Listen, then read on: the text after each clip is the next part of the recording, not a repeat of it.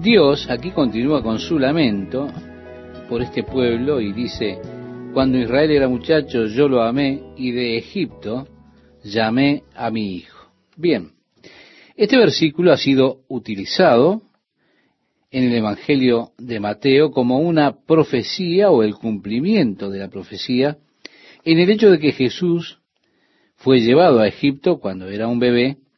Si usted recuerda, los sabios que vinieron a ver al Señor preguntaron allí a Herodes dónde nacería el Cristo. Herodes preguntó a los escribas, ellos dijeron según las escrituras en Belén. Así que él envió a estos sabios, Herodes envió a estos sabios a Belén, donde ellos encontraron al niño con su madre. Fueron, le adoraron y ofrecieron al niño regalos, oro, incienso y mirra.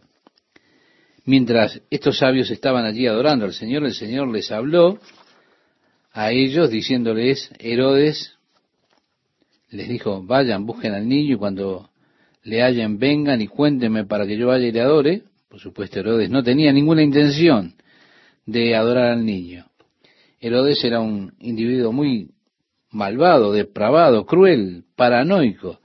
Él siempre estaba pensando que la gente estaba complotándose para quitarle el trono, para que tenga eh, idea de lo que era Herodes, él mató a su esposa porque pensaba que ella estaba haciendo algún complot. No le alcanzó con eso. Mató a sus hijos. De hecho, había un dicho popular en ese tiempo que expresaba, es más seguro ser el cerdo de Herodes que ser su hijo porque él estaba paranoico con la idea de perder el poder. Ahora, Herodes era un constructor magnífico. Aún hoy puede ir usted a Israel y ver esos monumentos asombrosos que quedaron, que fueron dejados por Herodes el Grande. Usted ve el Herodium, ve Masada, ve esos muros de Jerusalén que fueron construidos por Herodes, y causa asombro.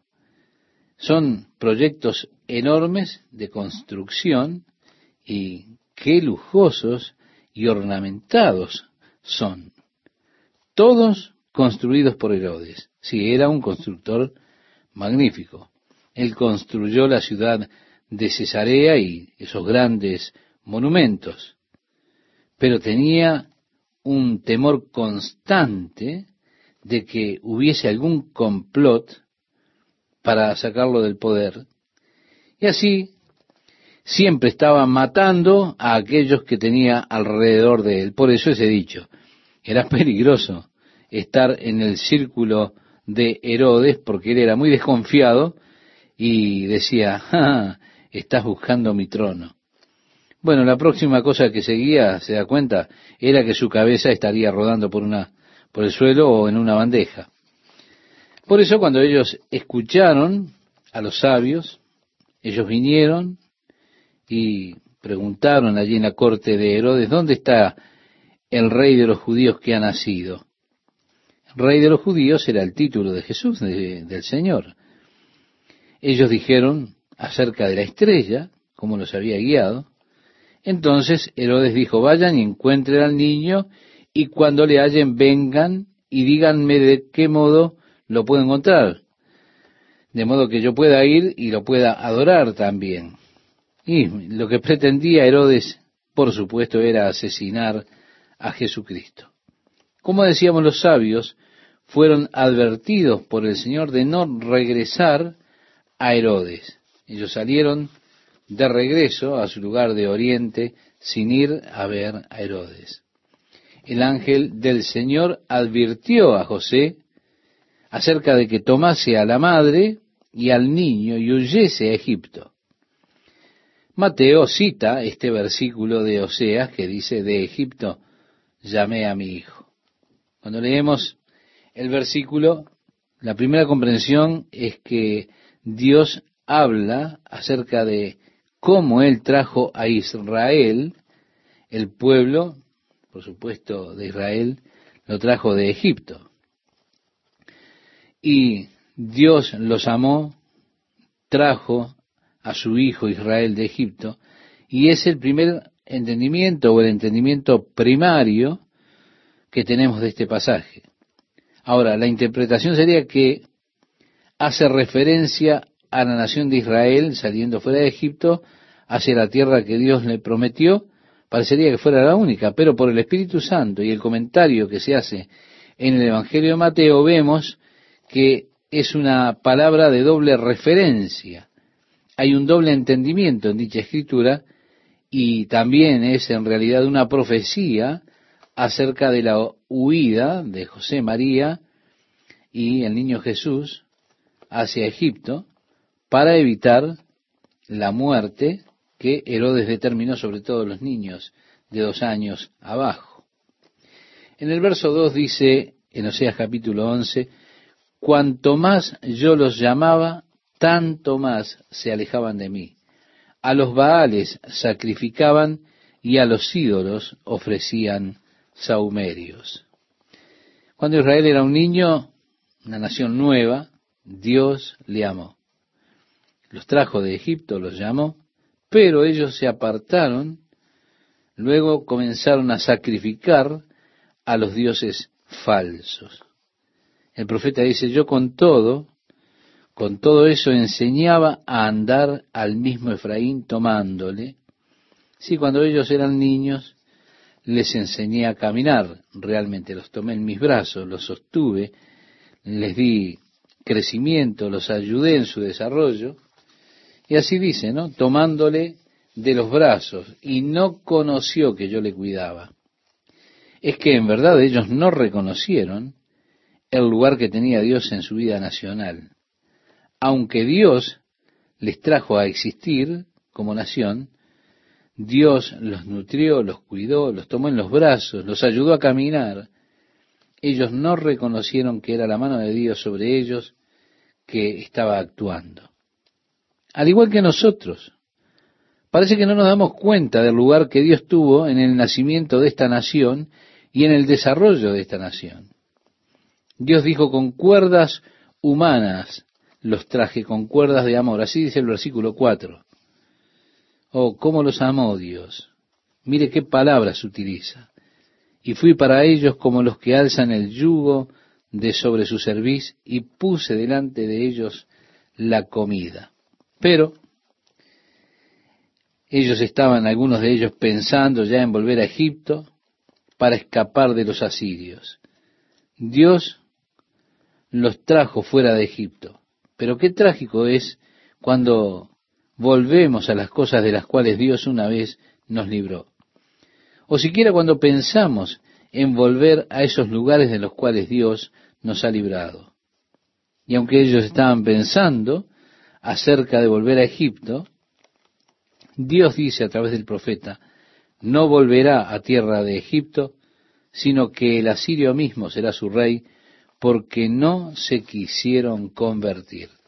En lugar de ir para Egipto, habrían de ser conquistados por Asiria. Caerá espada sobre sus ciudades y consumirá sus aldeas. Las consumirá a causa de sus propios consejos. Entre tanto, mi pueblo está adherido a la rebelión contra mí. Aunque me llaman el Altísimo, ninguno absolutamente me quiere enaltecer.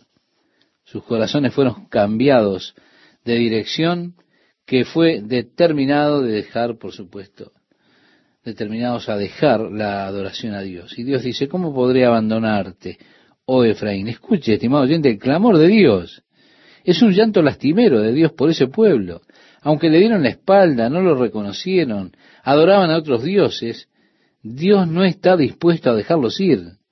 Como canta un himno, oh amor, que no me dejarás. Descansa mi alma siempre en ti. ¡Qué maravilla! Dice el profeta, ¿cómo podré abandonarte, oh Efraín? ¿Te entregaré yo, Israel?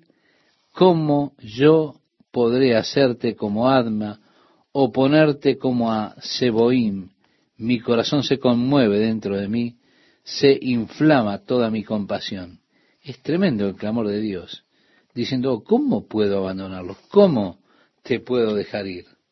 Y por lo tanto dice, no ejecutaré el ardor de mi ira, ni volveré para destruir a Efraín, porque Dios soy y no hombre, el santo en medio de ti y no entraré en la ciudad. Tenemos luego la promesa gloriosa que está aquí de que está llegando el día cuando Dios ha de restaurar a Israel a su lugar de prominencia en el reino. Y dice en pos de Jehová caminarán, él rugirá como león, rugirá y los hijos vendrán temblando desde el occidente. Cuando Jesucristo, el león de la tribu de Judá, venga nuevamente, él ha de rugir como un león. En su primera venida a este mundo, él vino en debilidad, en humildad, como un cordero para el sacrificio por los pecados del mundo. El profeta Isaías dijo de él, como oveja delante de sus trasquiladores enmudeció y no abrió su boca. Sí, él vino como un cordero, como un cordero sacrificial para que él mismo pudiese ser el sacrificio por nuestros pecados. Pero cuando él venga nuevamente, ya no vendrá como un cordero, vendrá como león, el rey de las bestias, en triunfo, poder y gloria, sobre las nubes del cielo, con poder y gran gloria, como dice el Evangelio de Mateo capítulo 24, versículo 30. Y él cuando ponga su pie sobre el monte de los olivos, éste se partirá en dos, él habrá de rugir como un león. Oh, casi no puedo esperar para ese momento para escucharle así. Hay varios lugares en el Antiguo Testamento donde esto se menciona. La siguiente referencia será en la lectura de la semana próxima, cuando hablemos de Joel capítulo 3, versículo 16, y allí hay una referencia a su rugido como el rugido de un león. Ahora, cuando usted va al libro de Apocalipsis, en el capítulo 10, Cristo regresa, pone un pie sobre el mar y otro sobre la tierra, y sostiene el rollo abierto ahora en sus manos, y la declaración es hecha, los reinos de este mundo se han vuelto los reinos de nuestro Señor y su Cristo. Y se dice, y él rugirá como un león que ha triunfado sobre su víctima. Es el cumplimiento de Oseas capítulo 11, verso 10, que tiene lugar allí. Y esto es descripto en Apocalipsis capítulo 10. Así que usted sin duda querrá leer eso en conjunción con este pasaje en relación a su rugido aquí como un león. Seguimos adelante con nuestro estudio y dice, temblorosos sacudirán. Es decir, esto es en relación a las naciones de Occidente. Cual ave desde Egipto y como paloma desde la tierra de Asiria, y yo los haré habitar en sus casas, dice Jehová. Me rodeó Efraín de mentira y la casa de Israel de engaño. Judá aún gobierna con Dios y es fiel con los santos. El reino del norte es apóstata. Lo que dice es que debe ser destruido. Judá por ese tiempo hasta allí aún era fiel, pero estaba llegando su día también. Efraín se apacienta de viento y sigue al solano, mentira, destrucción aumenta continuamente porque hicieron pacto con los asirios. Si ellos trataron de escapar del juicio de Dios haciendo un pacto con los asirios, comprando mercenarios de Egipto, enviando aceite a Egipto, pero le fallaron todas estas tretas. Pleito tiene Jehová con Judá para castigar a Jacob conforme a sus caminos, le pagará conforme a sus obras. Jacob ya estaba listo para el juicio y el Señor dice ahora a Jacob, esta es la historia actual de Jacob, el hermano de Esaú. En el seno materno tomó por el calcañar a su hermano y con su poder venció al ángel. Venció al ángel y prevaleció. Esto nos retrotrae en la historia, a la historia de Jacob y Esaú, valga la redundancia, cuando Rebeca llevaba en su vientre estos dos niños. Rebeca estaba llevando estos dos hijos en su vientre y tenía un embarazo realmente terrible. De hecho, estaba pasándolo muy mal. Fue allí que ella dijo, Dios, ¿qué es lo que ocurre? Tengo un embarazo terrible, en otras palabras. El Señor dijo, tienes dos naciones en tu vientre. Son diferentes una de la otra. Están peleando. Aquí tenemos a estos dos hermanos mellizos, fraternos mellizos, que estaban allí en ese vientre, peleando el uno con el otro. Dios dijo que ellos estaban peleando. Ahora, imagine lo que sería tener un par de muchachos flagelándose uno al otro en el vientre. Cuando nacieron, el primero que salió fue Esaú, velludo, cubierto de pelo, por eso lo llamaron velludo, eso es lo que significa Esaú. Cuando nace el segundo, él venía todavía peleando, extendió la mano y tomó a su hermano que acababa de nacer por el talón, como diciendo, no me voy a dar por vencido en esta pelea. Y le llamaron Jacob. Es uno que toma del talón, Jacob, eso es lo que significa. Más tarde, cuando ellos crecieron, su padre Isaac estaba listo para darle la bendición paternal a Esaú, el hijo mayor. Le pidió que saliese a traer algún venado, y lo asase, preparándolo como a él le gustaba. Así que él traería esto y después de comerlo él habría de darle la bendición. Fue así que Jacob se disfrazó como su hermano mayor, su madre cocinó una cabra, la hizo que tuviera el sabor del venado, y allí fue Jacob llevándole la comida a su padre. Su padre estaba a esta altura ciego. Y con engaños él recibió la bendición que le correspondía a Esaú. De hecho, el padre pensó que estaba bendiciendo a Esaú, pero en su lugar Isaac estaba bendiciendo a Jacob. Así que Jacob salió de la presencia de su padre Isaac, y después vino Esaú con el venado ya todo preparado y le dijo, aquí tienes papá, bendíceme. Isaac dijo, bueno, pero ya te he bendecido. Él dijo, no. Debe haber sido la rata de mi hermano Jacob. Y se puso a llorar. Y clamó, bendíceme. ¿No te queda nada?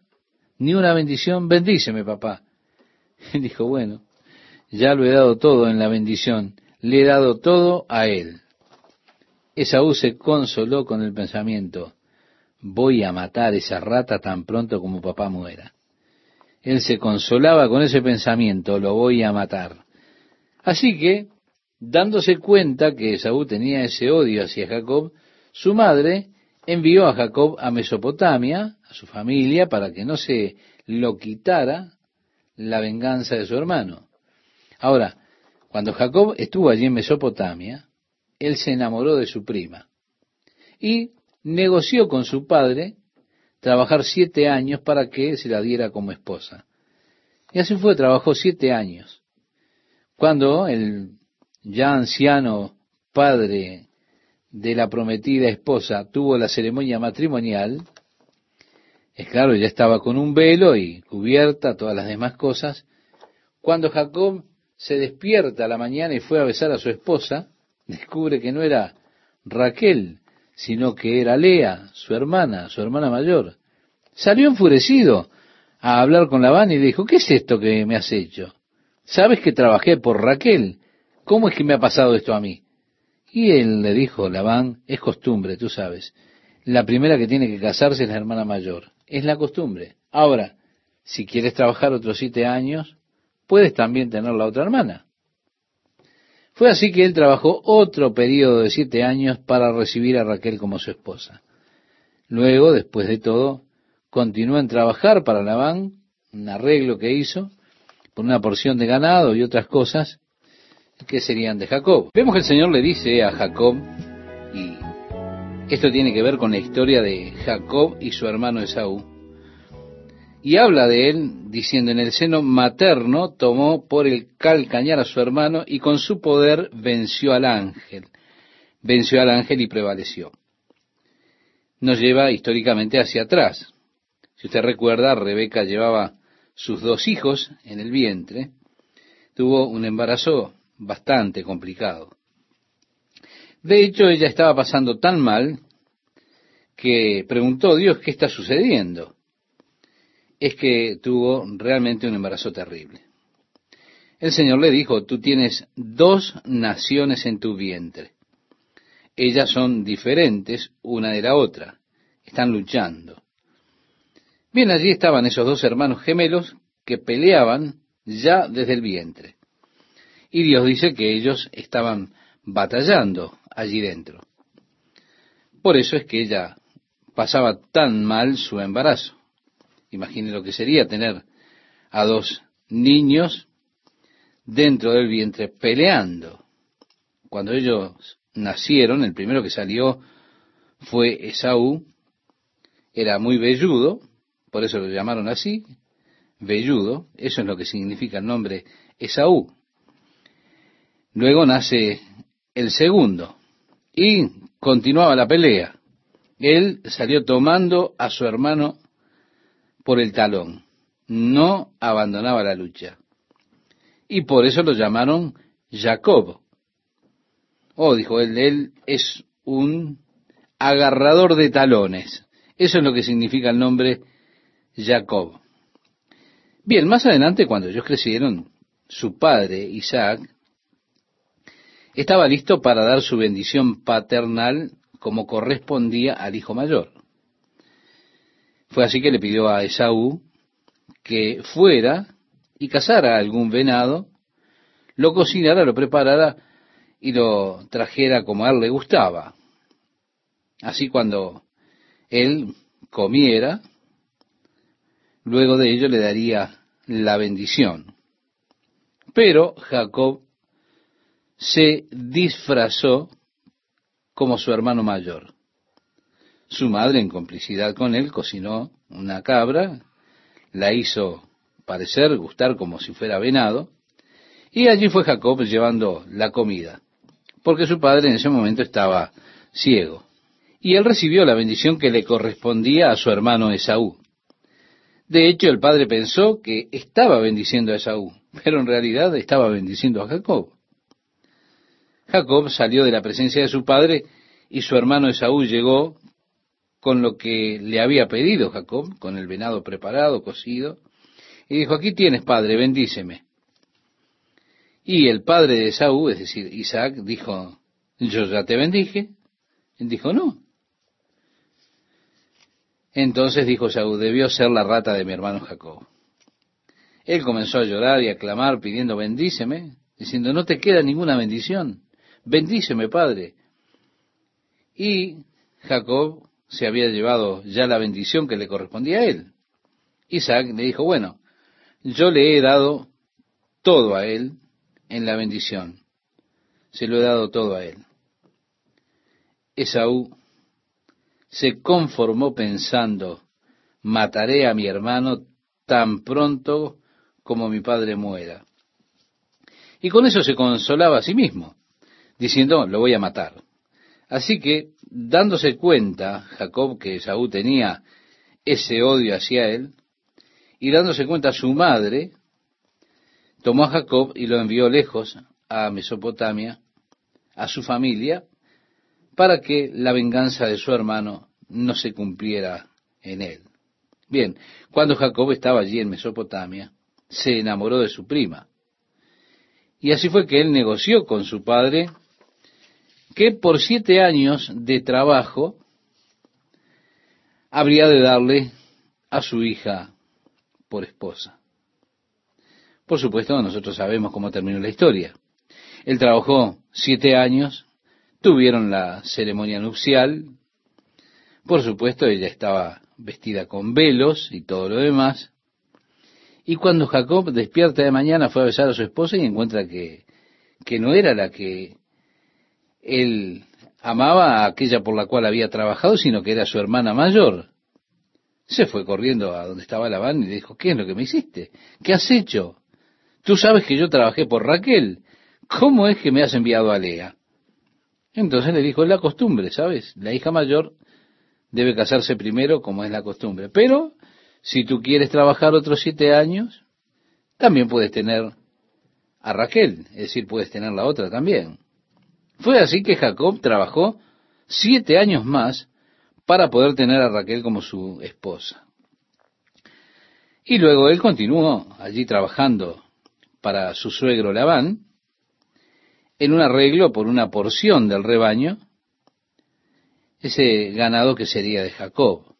Bien, Jacob podía ver, debido a que él estaba prosperando y siendo bendecido, veía que sus otros primos se comenzaban a poner celosos. El mismo Labán estaba celoso. Fue así que él decidió que lo mejor sería regresar a su hogar porque las cosas se ponían difíciles. Jacob comenzó su regreso y en el camino, sin saberlo él, su esposa Raquel había tomado algunos ídolos que pertenecían a su padre. Cuando Labán llegó, él dijo, ¿dónde está Jacob? Su hijo le dijo, oh, él se fue hace un par de días, se fue con todo de regreso a su tierra. Así que Labán salió tras Jacob. Y la noche anterior a que él lo alcanzara, se le apareció el Señor a Labán y le dijo, no pongas la mano sobre él, si lo haces estarás en grandes problemas. Bien, Labán alcanzó a Jacob al día siguiente y le dijo, ¿no es suficiente que te hayas llevado a mis hijas y tomado mis posesiones, sino que también tomaste mis dioses? Jacob no sabía que Raquel había hecho eso. Entonces le dijo, si tú puedes encontrarlos, son tuyos. Fue así que Labán buscó por todas partes, por supuesto Raquel los había escondido y ellos no los pudieron encontrar. De todas maneras, fue una experiencia tensa porque Labán estaba realmente enojado. De hecho, si no fuera que el Señor le advirtió, y así se lo dijo, si Dios no me hubiera dicho que no te tocaras, amigo, estarías en grandes problemas, serías hombre muerto. Pero él dijo, el Señor me dijo que no te tocara. Entonces, allí establecieron, mira, aquí hay una línea, no regreses sobre esta línea y yo no cruzaré sobre ella. Así que trazaron una línea de división entre los dos y llamaron eso mispa, lo que algunas personas lo han tomado como un agradable adiós. Pero no, eso significa el Señor vigile entre tú y yo mientras estamos lejos uno del otro. Usted diría, bueno, esto es fantástico. sí, excepto por el contexto. Porque él dijo, tú te estás llevando lejos a mis hijas, yo no podré vigilarte sin vergüenza, y pienso que me estás robando, entonces que el Señor te vigile mientras estamos lejos. Yo no puedo vigilarte. Que el Señor te vigile mientras estamos lejos el uno del otro. ¿Se da cuenta? Jacob dejó esa escena tan tensa y fue allí que le llegan noticias. Noticias que decían, tu hermano Esaú viene a tu encuentro y viene con doscientos hombres. Amigo, Jacob pensó es el final del camino. No puedo regresar porque hemos trazado una línea y no puedo pasar. Y si continúo, mi hermano Saúl, que juró matarme, viene en camino con doscientos hombres a buscarme. Así fue que dividió el campamento de él en dos grupos. En caso de que él atacara a uno de los grupos, el otro tendría la posibilidad de huir. Él colocó a su familia aparentemente segura de un lado del río, para que al menos tuvieran la oportunidad de huir. Y él regresó pasando el río y dijo esa noche, un ángel del Señor luchó con él toda la noche. Él habrá pensado, mañana va a ser un día complicado, se habría de encontrar con Esaú y sus doscientos hombres. El día anterior había sido un día muy duro con ese encuentro con su suegro, que venía furioso. Habrá pensado, amigo, necesito una noche de buen descanso. Porque necesito estar fresco para mañana? Mañana será un día muy duro. Viene en camino Saúl. Pero un ángel del Señor luchó con él toda la noche hasta la mañana, hasta que rayaba el alba. Jacob, estimado oyente, era un hombre luchador, era realmente rudo y además era muy ingenioso. Un hombre que es intuitivamente ingenioso, muchas veces tiene grandes dificultades para poder someterse verdaderamente a Dios. Un hombre que domina toda situación y puede resolver todos los problemas, falla muchas veces en someterse a él mismo, a Dios. Sí, él es sabio, él conoce la naturaleza humana, él es capaz de manipular la situación, él se ha valido de su ingenio todo el tiempo. Si ese hombre vivía de su ingenio. De esa manera, cuando él está luchando con el Señor, él realmente no estaba listo para abandonar esa lucha. Fue allí que el ángel tocó su muslo y provocó que los músculos de su muslo, los músculos superiores, se contrajeran, dejándolo así lesionado. El Señor le dijo, déjame ir porque ya va a amanecer. A esta altura Jacob todavía estaba aguantando allí, diciendo, no te dejaré ir hasta que me bendigas. El Señor dijo, ¿cuál es tu nombre? Él dijo, Jacob. El ángel le contestó, ya no será tu nombre Jacob, sino que serás Israel, que significa gobernado por Dios. Bien, estimado oyente, parecería por la historia que Jacob, por su persistencia, a la cual se aferró, prevaleció contra Dios. Pero no es así. Oseas nos da un comentario que es algo que no tenemos en la historia que se relata en el libro de Génesis. Es una mirada que nos hace entender realmente qué fue lo que sucedió aquella noche en la cual Jacob luchó con el ángel. Dice entonces el versículo 3 de Oseas capítulo 12, en el seno materno tomó por el calcañar a su hermano y con su poder venció al ángel. Pero note lo que dice, venció al ángel y prevaleció, lloró y le rogó. ¿Se da cuenta? Lo que sucedió fue que cuando el Señor lo tocó, lo dejó lisiado, él se dio cuenta, él dijo, ya está, ya basta. Ya era un hombre quebrado y se puso a llorar. Lo suyo no fue una demanda diciendo, no te dejaré hasta que me bendigas. No, fue una oración, diciéndole, por favor, bendíceme, no te vayas sin bendecirme. Estaba llorando. Era un hombre derrotado a esa altura estaba realmente rogándole a Dios. Es que Dios finalmente lo llevó al lugar en el cual él necesitaba llevarse a él mismo, de manera que pudiese Dios obrar en él sus bendiciones. Es así, estimado oyente, que muchas veces Dios necesita que lleguemos al final de nuestros esfuerzos personales al final de nuestros recursos, al final de todas nuestras estrategias y esquemas, al final de nuestra inteligencia para cortar toda ruta posible antes de ser realmente quebrantado, derrotado. Llegar a ese lugar donde ya no hay dónde ir. Hay momentos en que Dios tiene que dejar a una persona en estas condiciones, como lo dejó a Jacob, aún discapacitado para poder llevarlo a ese lugar de derrota, el lugar de impotencia, el lugar donde uno empieza, como Jacob, a llorar delante de Dios, a clamar con desesperación, por favor no te vayas sin bendecirme. Fue allí precisamente que él recibió esa bendición gloriosa. Fue lo que cambió su vida, cambió su nombre. Eso representa todo el cambio de vida que tuvo Jacob. Él ya no sería un hombre que se guiaría por su ingenio, por sus capacidades, sus cálculos, su inteligencia, no. Ahora sería un hombre gobernado por Dios. A la mañana siguiente, al cruzar el río en busca de su esposa, sus esposas e hijos, al intentar hacer su camino a través del río con su pierna lesionada, estaba en esa condición de ser un hombre cojo. Casi que uno podría decir, podemos escuchar a Raquel y Lea diciendo, ¿qué te pasó? ¿Por qué estás así? ¿Qué te sucedió, Jacob? Yo pienso que él debe haberse enderezado y debe haber dicho, no me llamen más Jacob, llámenme Israel. Mi vida cambió. Ya no soy un suplantador, ahora soy un hombre gobernado por Dios. Se da cuenta el lugar de la derrota, se volvió para él el lugar de la más grande victoria.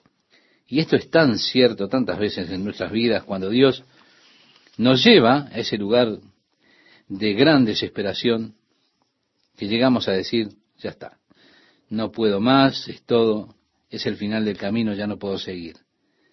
Bien, estimado oyente, déjeme animarle, ese puede ser el día de más grande bendición de toda su vida.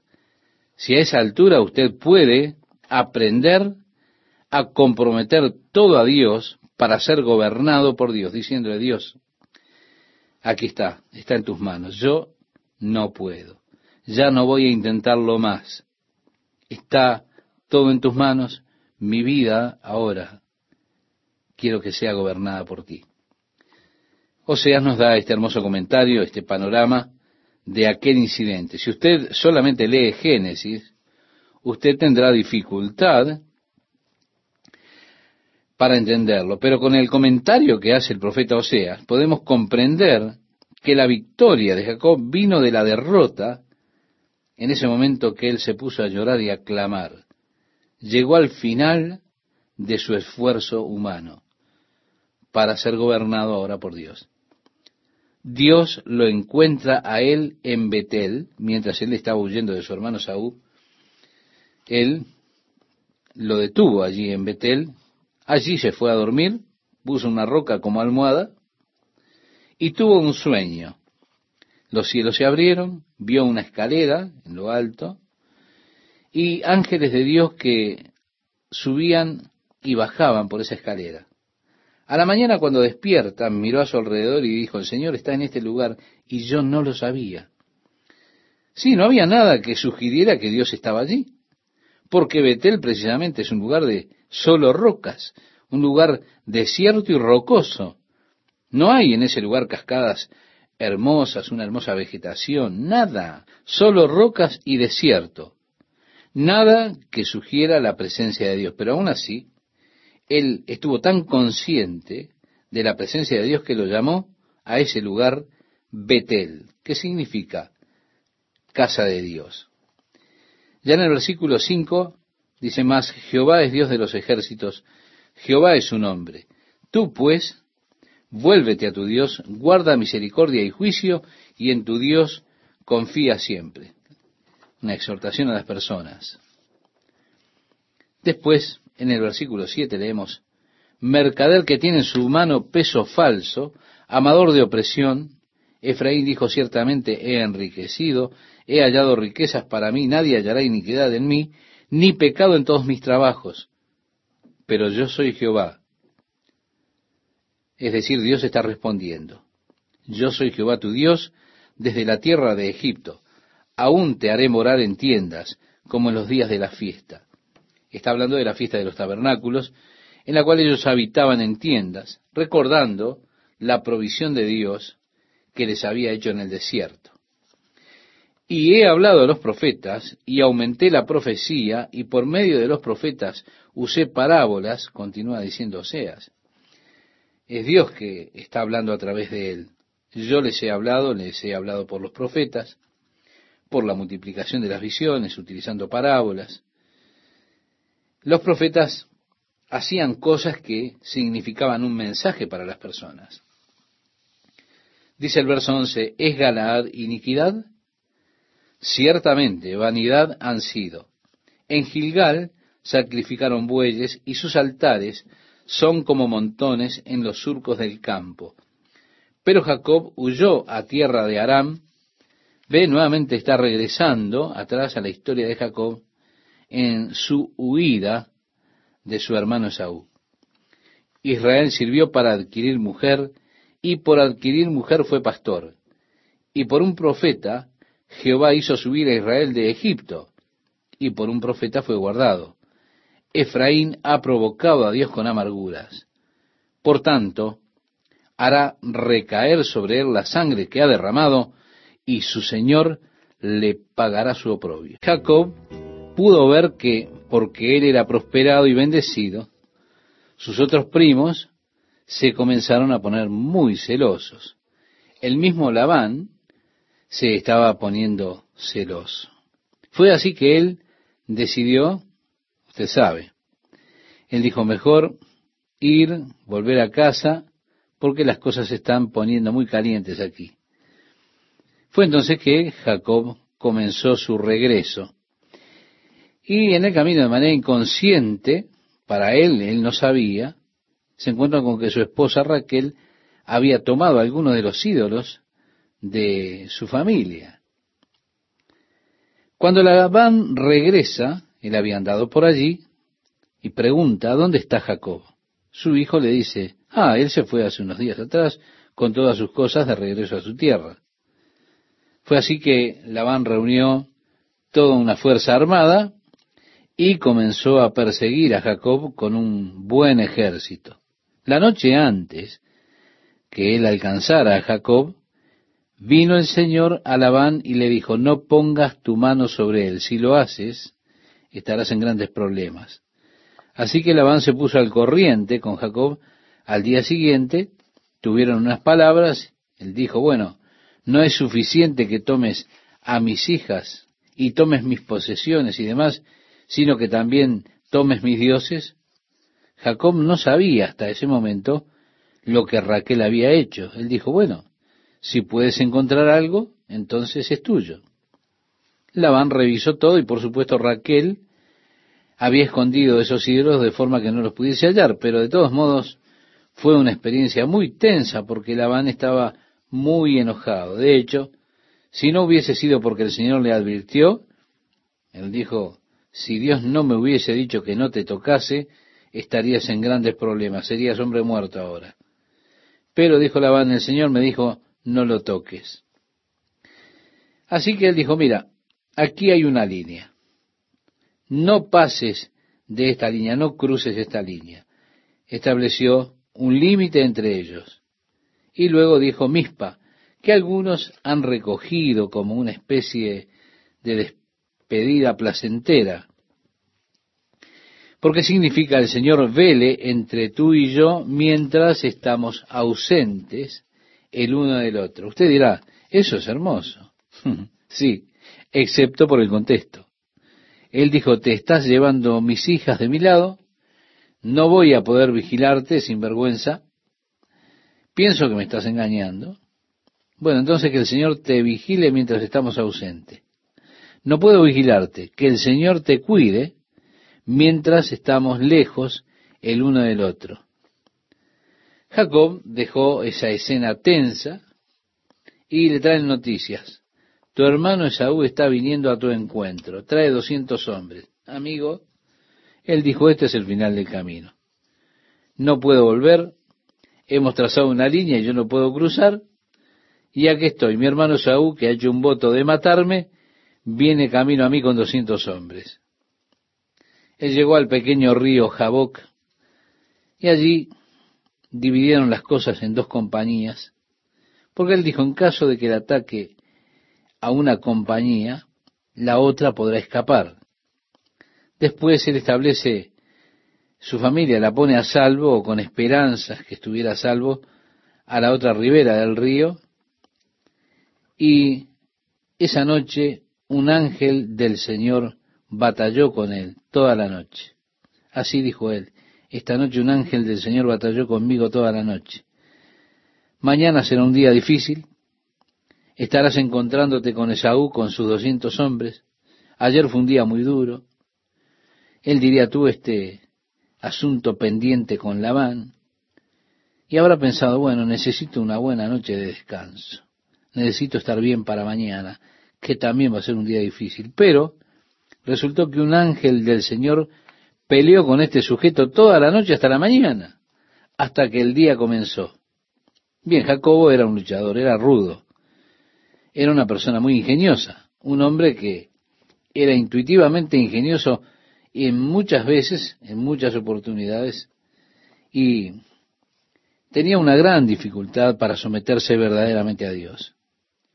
Un hombre que es el amo de cada situación, que puede confabular, que puede esbozar una forma de salir de los problemas con frecuencia falla, fracasa en someterse total y verdaderamente a Dios.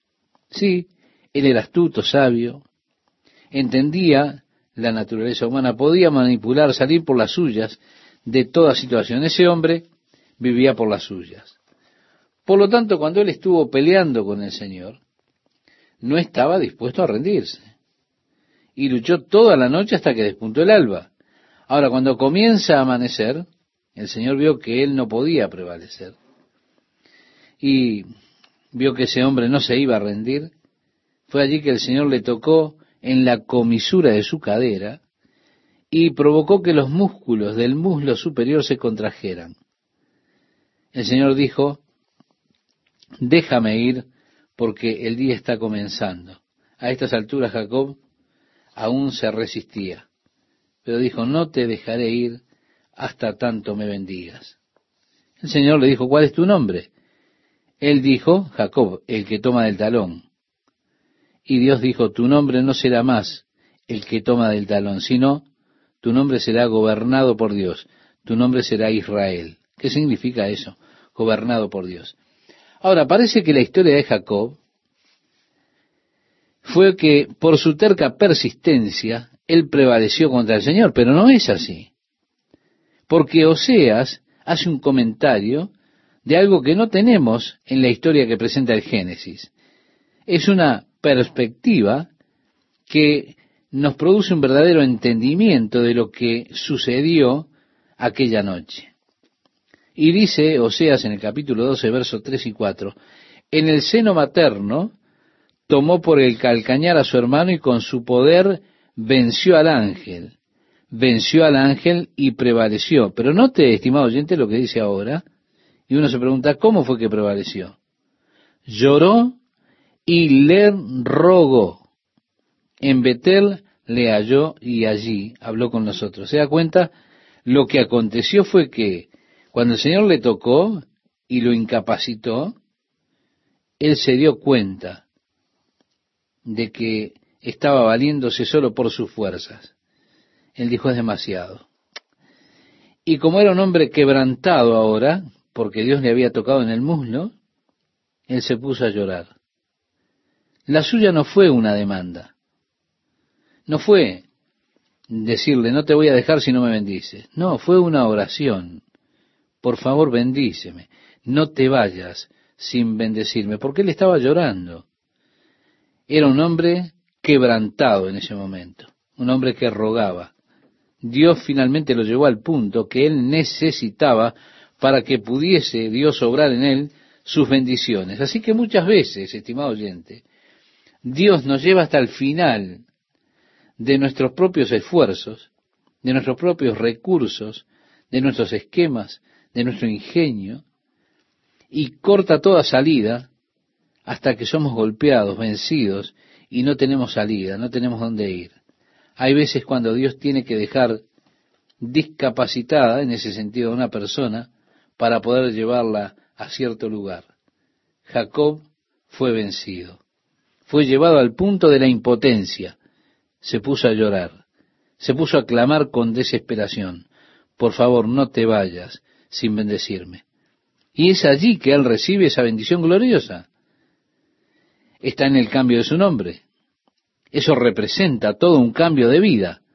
Ya no serás un hombre que vivirás por tu cuenta, con tus proyectos, tu ingeniosidad. No, serás un hombre gobernado por Dios. La mañana siguiente, cuando él cruzó el arroyo hacia su esposa, sus esposas, sus hijos, mejor dicho, estaba tratando de hacer su camino de regreso a través del arroyo con su muslo contraído, desgarrado, en esa condición de inválido.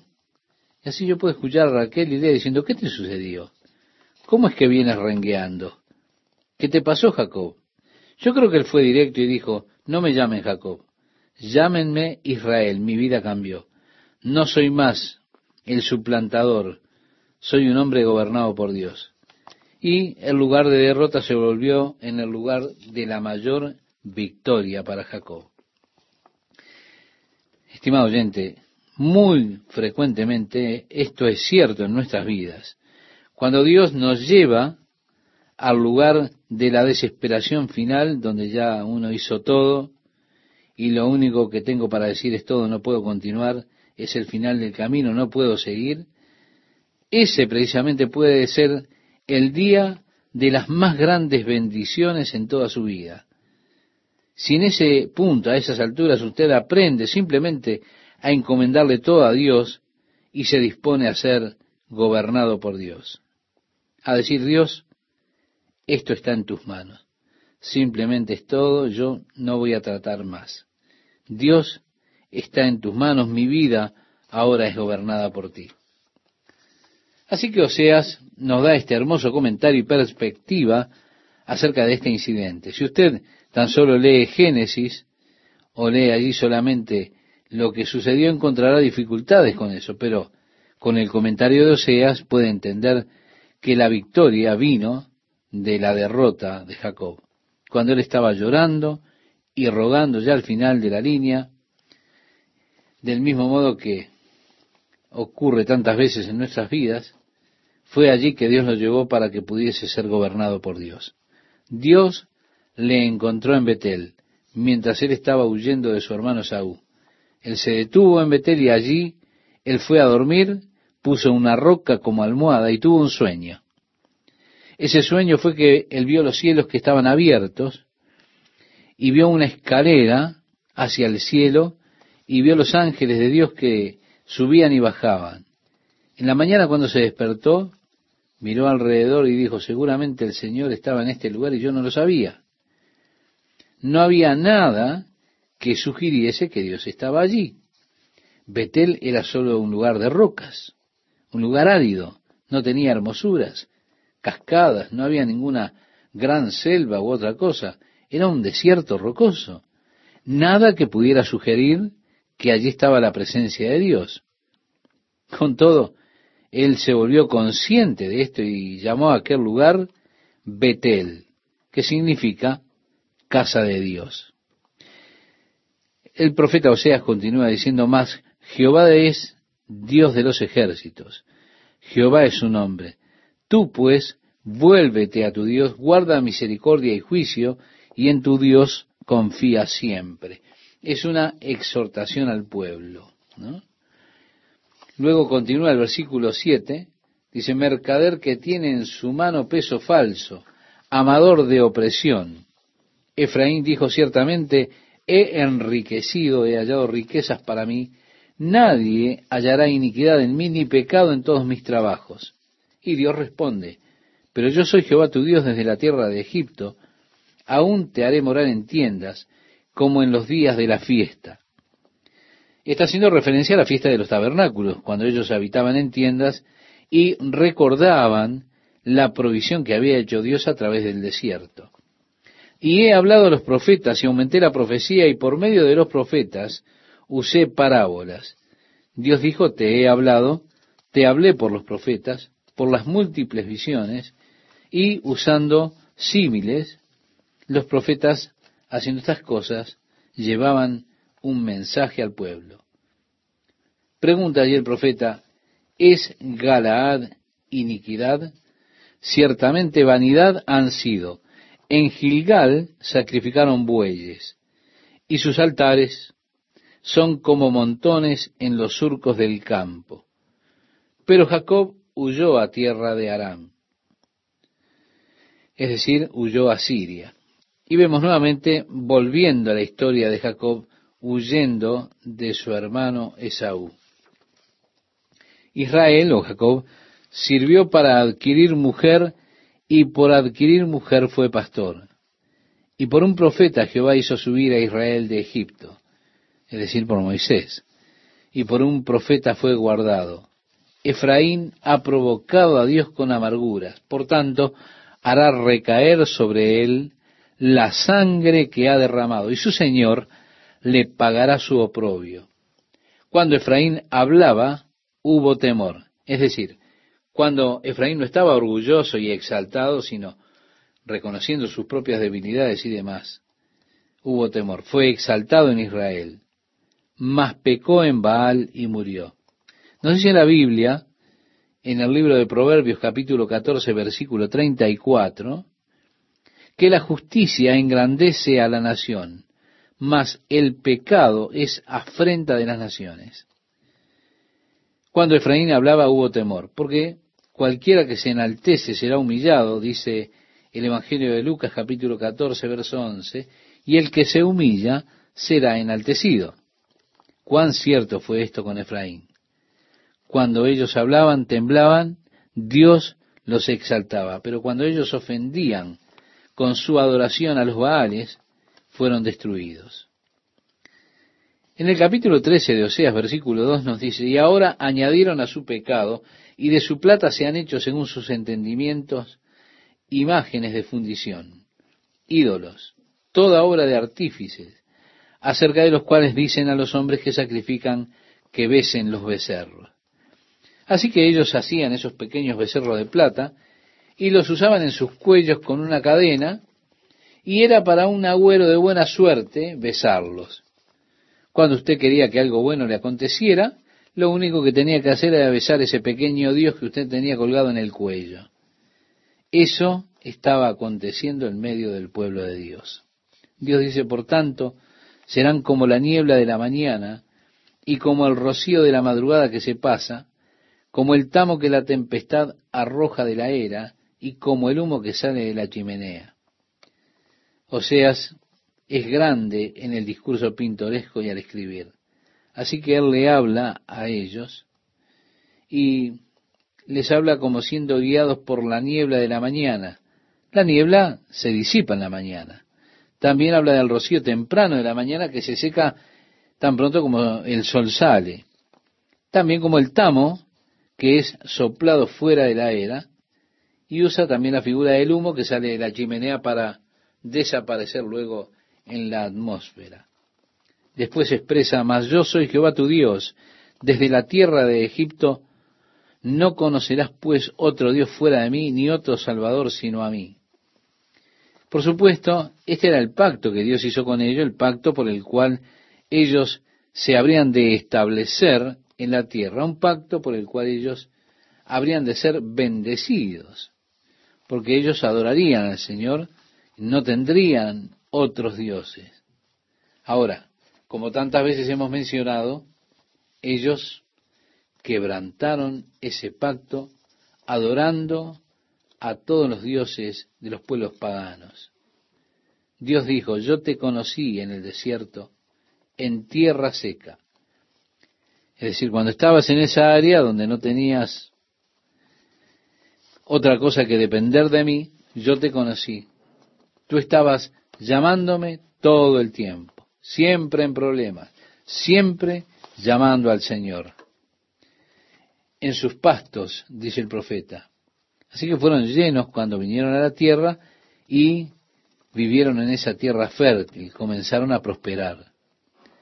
Agrega Oseas, se saciaron y repletos, se ensoberbeció su corazón, por esta causa se olvidaron de mí. Ahora, estimado oyente, ¿qué verdad tan grande es esta para tantas personas?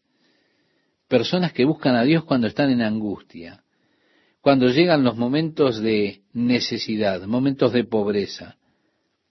Después pasan esos momentos, llegan las riquezas, aumentan las riquezas, pasa la necesidad, se termina la pobreza y se olvidan de Dios.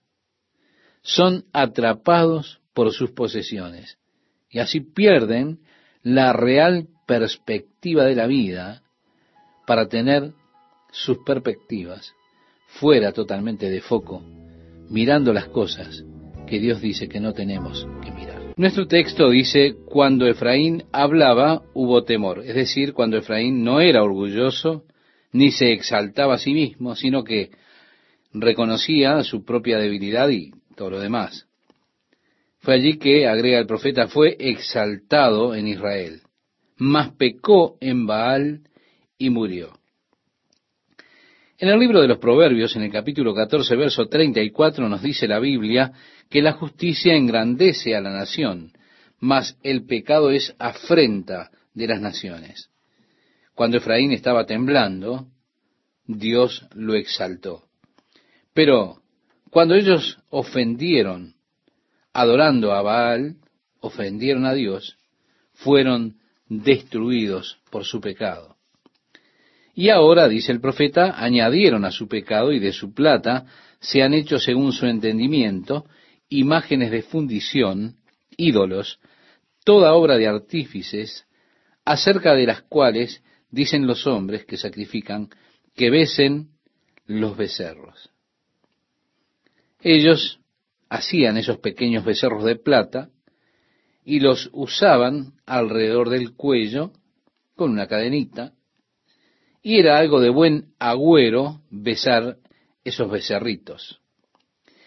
Por tanto serán como la niebla de la mañana, dice Dios, y como el rocío de la madrugada que se pasa, como el tamo que la tempestad arroja de la era, y como el humo que sale de la chimenea.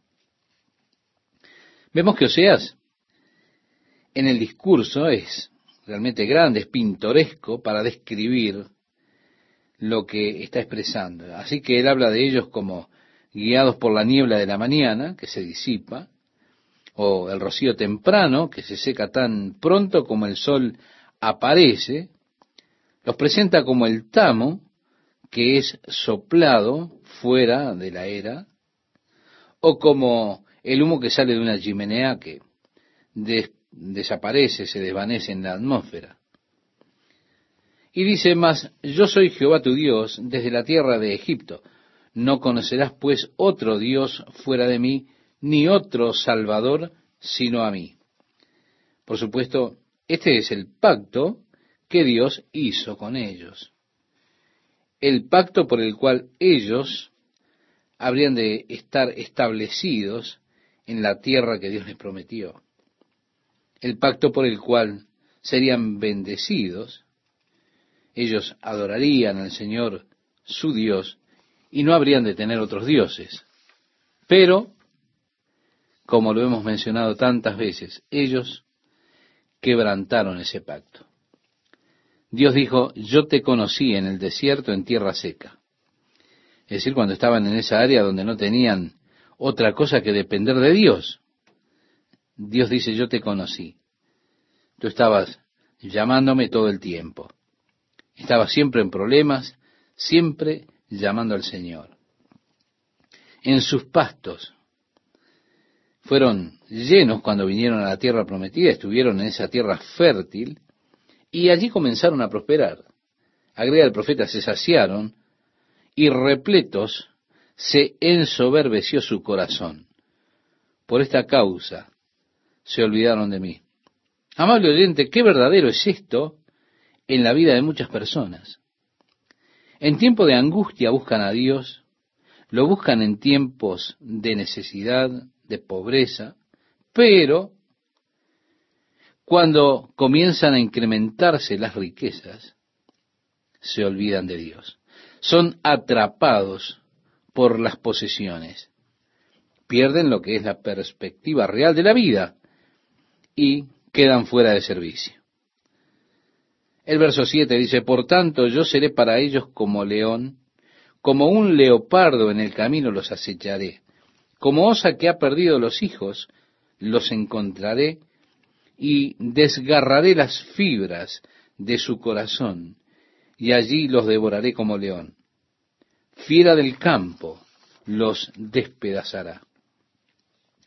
Él está usando aquí estos animales como figuras, hablando de cómo él habría de ir contra ellos, es decir, contra Efraín y demás. Pero trae a la memoria la profecía de Daniel, donde el león allí tiene que ver con Babilonia. El oso tiene que ver con el imperio medo-persa, como ya lo hemos estado viendo. El leopardo corresponde a Grecia. Y los animales salvajes tienen que ver con ese antiguo imperio romano. Allí están estas naciones que Dios habría de usarlas como instrumentos contra Efraín. Así que fueron primeramente subyugados por los babilonios. Por supuesto, con Israel tuvieron que vérselas con los asirios, que fueron los que los cautivaron. Luego los babilónicos, luego los integrantes del imperio medo-persa, después los conquistaron los griegos, y finalmente fueron subordinados y conquistados por el imperio romano, esa bestia salvaje. Vemos que estos mismos animales son usados en el libro del profeta Daniel para representar esos reinos. Son también usados aquí en Oseas para representar esos mismos reinos que Dios, reitero, habría de utilizar como instrumentos de juicio contra su pueblo que le volvió las espaldas a él. Sigue diciendo el profeta Oseas, te perdiste, oh Israel. Dios quiere que una persona enfrente la responsabilidad de sus propias acciones. Es decir, que no culpe a otro por lo que uno hace. Uno debe ser responsable de lo que hace. ¿Por qué? Porque cada uno de nosotros tendremos que responder a Dios por lo que somos cada uno. Oh Israel, mas en mí está tu ayuda, decía el profeta Oseas. Ellos estaban diciendo, nuestros padres comieron las uvas agrias y nosotros tenemos las caries. Pero Dios dijo, no es así. Tú misma te perdiste. O destruiste, dice en la versión inglesa. Sus dientes tienen caries porque comieron las uvas agrias. Ustedes mismos se destruyen. Pero dice Dios, más en mí está tu ayuda. Es que aunque una persona haga de su vida un desastre, Dios siempre está pronto, dispuesto para ayudarle. En mí está tu ayuda. El versículo 10 nos dice, ¿dónde está tu rey para que te guarde con todas tus ciudades? En otras palabras, les está diciendo, no hay nadie que pueda salvarte. Vuelve tu vida a tu Dios. Sí, déjele hacer de su vida lo que Dios quiere que sea. ¿Dónde está tu rey para que te guarde con todas tus ciudades y tus jueces de los cuales dijiste, dame rey y príncipes? Te di rey en mi furor y te lo quité en mi ira. Atada está la maldad de Efraín, su pecado está guardado. Dolores de mujer que da a luz le vendrán. Es un hijo no sabio, porque ya hace tiempo que no debiera detenerse al punto mismo de nacer. En el hebreo literalmente dice viniendo al punto de nacer, pero no naciendo. Eso es lo que significa. Luego dice, de la mano del Seol los redimiré, los libraré de la muerte. La nación debía ir hacia abajo en un sentido hacia la tumba, lo cual sucedió. Recuerda usted, el Señor toma al profeta Ezequiel, lo lleva al valle que estaba lleno de huesos secos y derramados allí, y Dios le dice a Ezequiel, ¿pueden estos huesos volver a vivir? Ezequiel dijo, Señor, tú sabes. Él observó los huesos cuando empezaron a juntarse, cuando se ponían sobre sus pies, se levantó el esqueleto y aparecieron los músculos, los nervios, la carne, todo lo demás vino sobre ellos. La palabra del Señor vino a Ezequiel, el profeta, diciendo, por lo tanto, dijo el Señor, así congregaré nuevamente a mi pueblo, que ha estado desperdigado por todo el mundo, y le traeré de regreso y les plantaré en la tierra y les haré una nación allí, y les pondré músculos y carne sobre ellos, y habitarán en la tierra. Muy bien. Vemos nuevamente aquí que Dios dijo, los traeré de la tumba. Es que Israel estuvo por dos mil años sin hogar, derramado por todo el mundo, nacionalmente muerto. Pero Dios prometió que Él les redimiría del poder de la tumba, que los redimiría de la muerte. Y así lo hizo. Israel hoy es una nación. Nuevamente, como un testigo, un testimonio de la fidelidad de Dios a su palabra.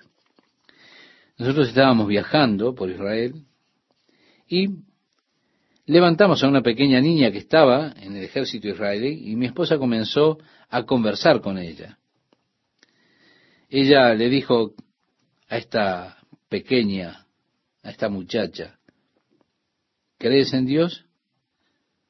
Y ella dijo, oh no, no creo. Mi esposa le dijo, bueno, ¿leíste alguna vez la Biblia? ella dijo, claro, tenemos que hacerlo, es requerido en nuestra escuela. Entonces le dijo mi esposa, ¿qué pensás de la Biblia? Esta muchacha dijo, bueno, son solo historias que los hombres hicieron porque tienen que creer en algo. Entonces yo le dije, ¿por qué piensas que esta tierra les pertenece a ustedes? Esa muchacha dijo, bueno, Dios prometió. Entonces yo le dije, espera un momento, tú no crees en Dios. Esas son solo historias que los hombres hicieron porque necesitaban algo para creer.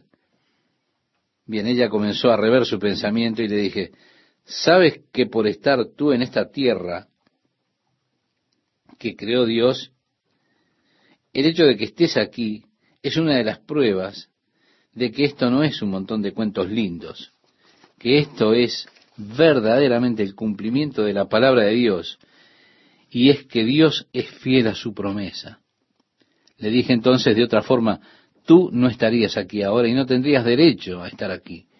Pero porque Dios es fiel a sus promesas, tú estás aquí y eres una prueba de que Dios existe. ¿Se da cuenta, estimado oyente?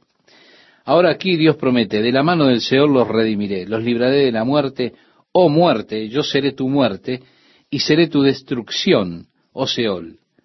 La compasión será escondida de mi vista. Aunque él fructifique entre los hermanos, vendrá el solano viento de Jehová, se levantará desde el desierto y se secará su manantial, y se agotará su fuente. Él saqueará el tesoro de todas sus preciosas alhajas. Samaria será asolada porque se rebeló contra su Dios. Caerán a espada. Sus niños serán estrellados y sus mujeres en cinta serán abiertas. Qué horrible, ¿verdad?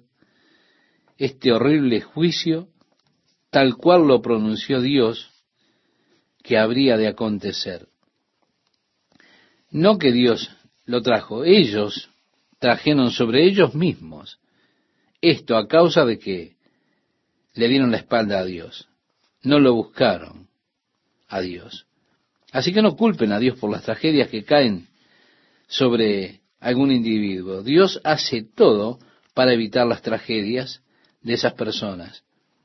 Y para que usted evite estas tragedias cuando se vuelve a Él buscándole a Dios. Aquí Dios permanece allí y dice, no hagas eso. Tú sabes, te lastimarás. Es como que, digamos que usted tiene un niño muy obstinado, terco, que insiste en salir a jugar en la calle, y uno le dice es peligroso jugar en la calle. Bien, usted viene a jugar nuevamente, él está allí jugando en la calle, y un día algún vehículo lo golpea. Entonces, usted dice, ¿por qué no me hiciste caso? Y el niño, en cambio, dice, ¿por qué me hiciste esto, papá? No, yo no te hice eso. Yo traté de cuidarte de eso. Te dije que no salieras. Pero el hombre es así. Dios le advierte. Mira, este camino te va a destruir. Este camino te traerá dolor. Y te habrá de doler realmente. Dios advierte. Dios trata de corregir. Dios hace todo lo que Él puede hacer para hacerlo volver a usted de su obstinación. Pero usted sigue hasta que las cosas que Dios dijo que sucederían suceden, siguiendo por ese camino que usted va, y así le acontece. Y después, ¿qué hace la gente? Dice, no sé por qué Dios permite que me pase esto, si Dios es amor. ¿Por qué Él permite que esto acontezca? No, usted es el único responsable, porque usted ha ido contra la advertencia de parte de Dios, contra la corrección de Dios. Dios ha hecho su mejor esfuerzo para guardarle a usted de ese dolor, de ese daño. Pero si usted rechaza escucharlo, obedecerlo, como dijo el profeta, Dios no habla por medio de símiles. No, no.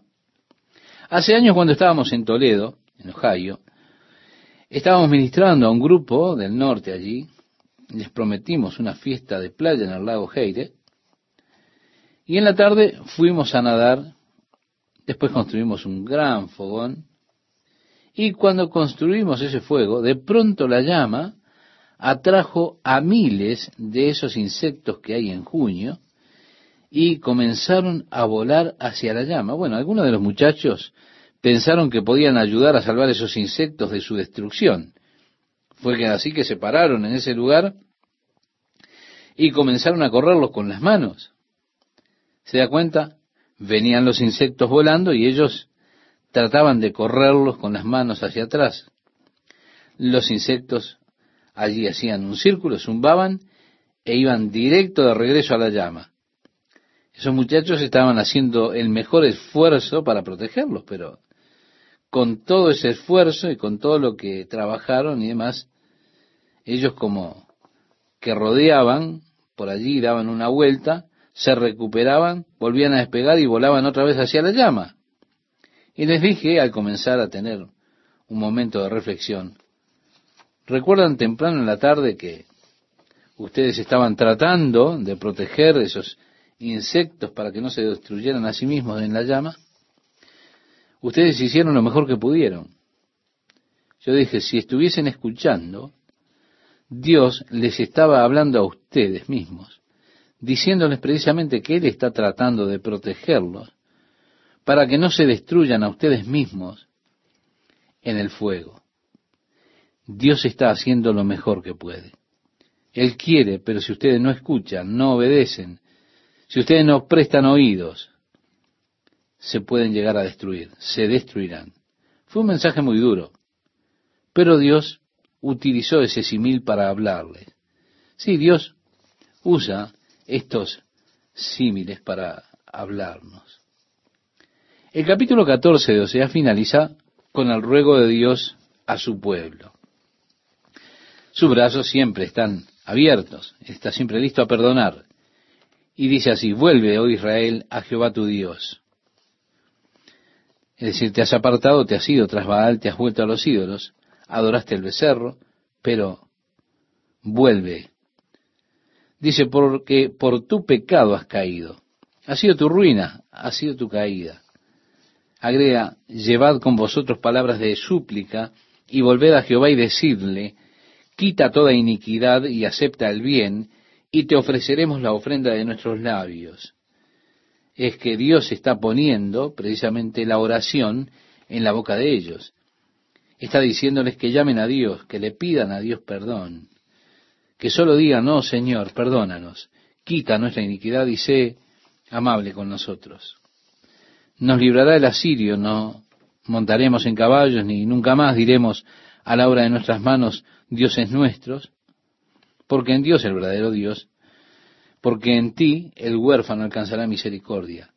Yo sanaré su rebelión, los amaré de pura gracia, porque mi ira se apartó de ellos. Está diciendo, solo pidan, pídanme, y yo los perdonaré. Pídanme y seré amable con ustedes, los amaré. Yo sanaré su rebelión, los amaré de pura gracia, porque mi ira se apartó de ellos. Yo seré Israel como rocío, él florecerá como lirio, y extenderá sus raíces como el Líbano. Se extenderán sus ramas, y será su gloria como la del olivo, y perfumará como el Líbano. Volverán y se sentarán bajo su sombra. Serán vivificados como trigo, y florecerán como la vid. Su olor será como de vino de Líbano. Efraín dirá, ¿qué más tendré ya con los ídolos? Yo lo oiré y miraré. Sí, puedo decir que he escuchado a Dios, he visto a Dios. No tengo más nada que hacer con los ídolos porque he visto al verdadero, al Dios vivo y verdadero. Dios les está prometiendo bendiciones a ellos y tan solo se vuelven a Él. Él dice, pídanme que perdone sus iniquidades, pídanme que sea amable con ustedes y lo seré. Haré eso con ustedes.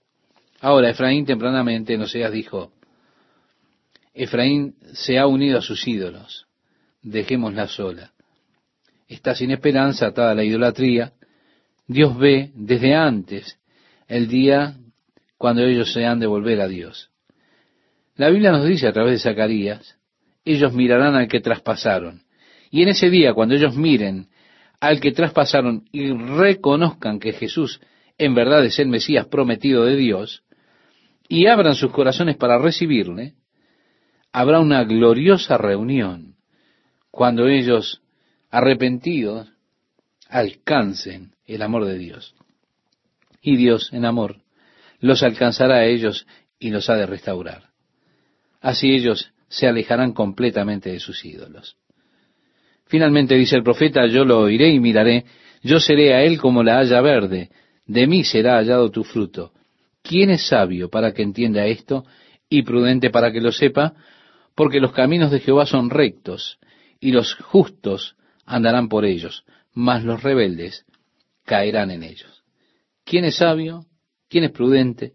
Esto es lo que dice, él entenderá esto. Los caminos del Señor son justos. Usted es sabio y prudente cuando usted entiende esto, estimado oyente. Cuando usted busca no caminar más a su propia manera, de su propio modo, sino que determina que los caminos del Señor son los caminos rectos, justos, y dice que los justos caminarán por ellos. Pero también dice, y es importante atenderlo, los transgresores caerán en ellos.